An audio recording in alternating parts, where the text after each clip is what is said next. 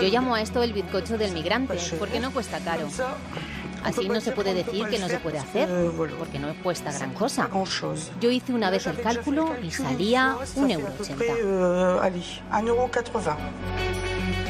Se llama Brigitte, tiene 62 años y vive en la comuna de Sarcelles, al norte de París. Eh, la encontramos en su cocina preparando un apetitoso bizcocho de chocolate.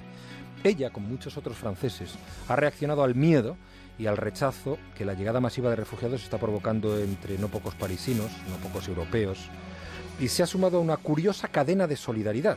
La idea partió de un joven mensajero, Malik, impactado al ver a una mujer y un bebé durmiendo en la calle. Pensó resucitar aquel espíritu, seguro que usted lo recuerda, del cubo de hielo, esa cadena solidaria a favor de la investigación de la enfermedad de ELA.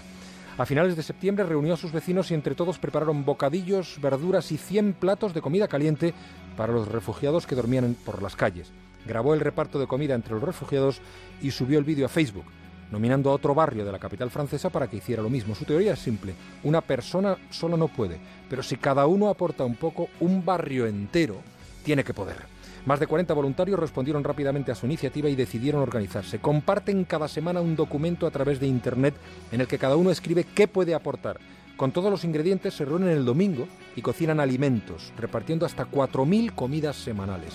Muchos parisinos se han sumado de manera altruista a esta iniciativa, sin esperar siquiera a que en ese ejemplar cadena solidaria pues le toque a su barrio. Malik espera que la iniciativa siga viva el máximo tiempo posible para poder ayudar a los necesitados mientras las autoridades de su país les encuentran una salida digna.